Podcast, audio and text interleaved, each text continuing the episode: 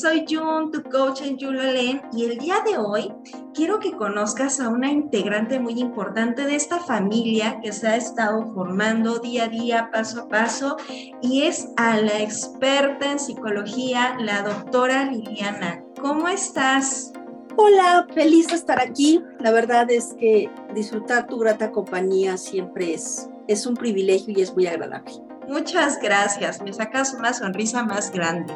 El día de hoy te cité en el estudio, muchas gracias por haber aceptado la invitación también, abrirnos un espacio en tu agenda apretada donde vas salvando personas con el arte de la palabra. Me gustaría saber dónde inició tu gusto por la psicología. Ah, mi gusto por la psicología, buena pregunta. La verdad es que yo de niña quería ser abogada quería estudiar derecho laboral. Mi papá fue líder sindical muchos años y me encantaba escucharlo cuando hablaba de las huelgas y de todo lo que hacía él como líder sindical. Entonces se me había metido a la, cabeza la idea de ser abogada, pero en el área laboral. Después entró a la preparatoria y en la preparatoria yo estudio en, el CCH Sur. En el último año del, del CCH tienes que elegir tus materias. Ajá y tenías que elegir de varias áreas, ¿no? Y entre esas tenía para elegir, en ese bloque estaba Derecho y Psicología. Y pues escogí Psicología. Además de que en aquellos ayeres mi novio era fan de la psicología y entonces como que dije, ah, pues que como que suena interesante de la psicología. Fuiste influenciada. pues algo así, ¿no? O sea, todavía como me, me defendía, yo seguía afirmando que quería estudiar derecho. Y elegí psicología y derecho. Y en psicología tuve un maestro, David, todavía me acuerdo de él, con cariño, que de alguna manera influyó mucho en mi decisión por estudiar la carrera de psicología. Entonces, cuando iba a ser... ¿eh? sí, dime, o sea, es que hasta ahorita la historia que voy entendiendo de tu gusto nació entre un amor, el cambio de carrera y un profesor, ¿sí? Sí, sí, va, voy, bien, agarrando bien la historia. este profesor fue importante, ¿no? Fue muy importante en mi vida y creo que nunca se lo dije, así es que si hoy en algún momento escucha esta grabación, pues sabrá ¿no? que él fue una parte decisiva en mi elección por esta carrera. Muchas gracias. ha ayudado mucho. Iba a ser, iba a ser eh, en la UNAM, en aquel entonces, pues tenías lo que llamábamos el pase automático. Y cuando iba a hacer mi, mi, elección en el pase automático, este, estaba todavía eligiendo de ti, Marín, de Doping, Caramá, Karate, bueno, Derecho, Psicología, Derecho, Psicología, y finalmente opté por Psicología.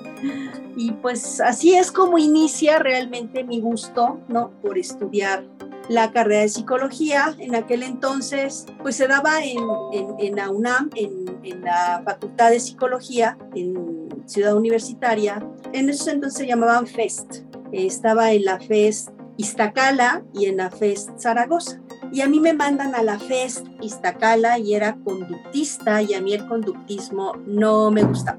Yo quería irme a la facultad porque era psicoanalista, ¿no? Tata Freud y autores muy interesantes, pero no me quedé allá y nunca pude hacer mi cambio. Y por azares de la vida, ¿no? Que quizá en otro momento te compartiré, voy a reducir. Dejé la carrera. Y muchos queremos, van a querer parte 2, me van a llegar mensajes a decir parte 2. Bueno, los dejaré picados ahí en la parte 2. sí. En algún momento de mi vida, ¿no? Que dejo la carrera por muchos años, decido retomarla, pero por algunas situaciones ya no puedo regresar a la UNAM. Entonces la estudié de una manera particular en mi alma mater, que es la Universidad Franco-Mexicana. Y ahí termino de enamorarme de la psicología como muchos estudiantes de psicología, pues mi discurso era, es que quiero ayudar a otros, ¿no? O sea, ya sabes, ¿no? Yo, yo quiero ayudar a otros sin entender que la que se quería ayudar, pues era yo, ¿no? Y cuando termino la carrera, pues me doy cuenta que así no era el camino, que para ayudarme yo tenía que llevar un proceso de psicoterapia, que pues bueno, es otra cosa, ¿no? Pero ¿Qué beneficios ha traído a mi vida la psicología? Yo creo que me rescató, se convirtió en mi amante. La verdad es que te puedo decir que la psicología es mi amante perfecto. Definiendo amante como una actividad puede nacer del amor justamente el amante porque al inicio me, nos compartías que te enamoraste de la psicología justamente como esta amante, ¿no? Que, se enamoró y desde ese amor empezó a generar beneficios como este salvavidas, esa parte muy romántica.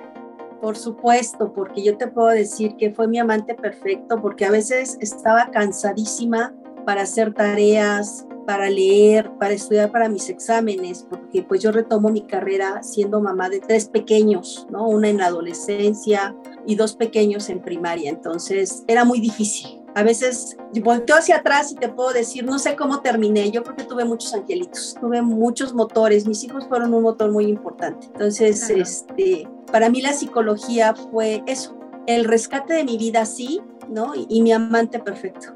Y entre esta parte de que te enamoró, toda la historia, los motores y todo ese cariño que ha ido envolviendo también tu carrera, ¿por qué quisiste compartirlo con más personas? Porque yo creo que cuando tienes una meta, cuando tienes un proyecto de vida, no importan los cómo llegues, al final de cuentas vas a llegar. Es el motor que te permite eh, a veces cuando dices ya no puedo más, es el motor que te dice sí, todavía puedes dar el extra. Como el maratonista que está en, las, en los últimos kilómetros de correr y dice ya no puedo, sí, sí puedes, ya no puedo, sí, sí puedes. Entonces, pues para mí ha sido una parte muy importante de mi vida. Esa parte de compartir no nada más se ha quedado afuera, sino que también de alguna forma esa energía ha, ha, retribuido en tu vida personal y que hoy en día te sigue nutriendo, floreciendo, sería. Sí, mira, es que te puedo compartir alguna vez leyendo una reflexión de Jorge Bucay que se llama El amante.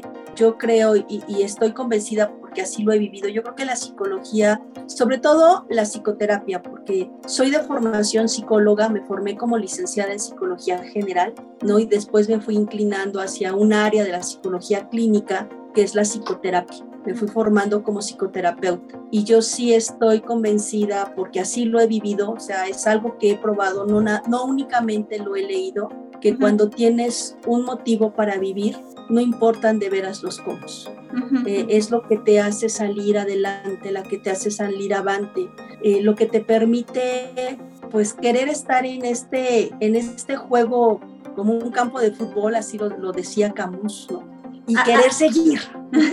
Entonces, creo que, creo que, creo que quizás pueda saborear por dónde me vas a dar la respuesta, pero ¿qué experiencia es la que te llevó o cómo es que tú decides formar parte de este programa como guía? Ahorita que estás platicando de estos autores, de estas eh, lecturas que has realizado, de alguna forma se convirtieron en tu guía. Entonces, ¿tú cómo tomas todas estas experiencias y dices, va, me animo a ser una guía en el programa?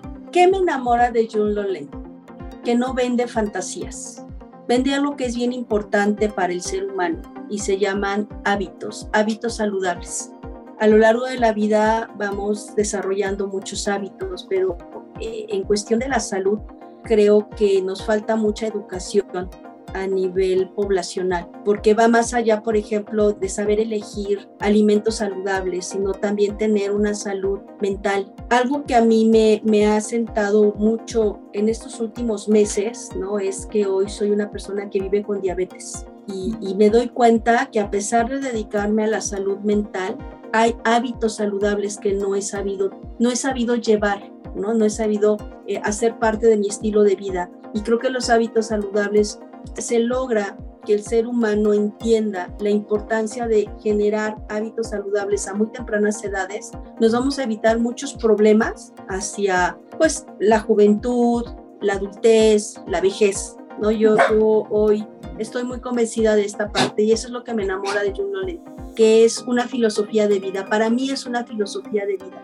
aprender a elegir hábitos saludables. ¿Tú por qué recomendarías que se suscribieran al programa?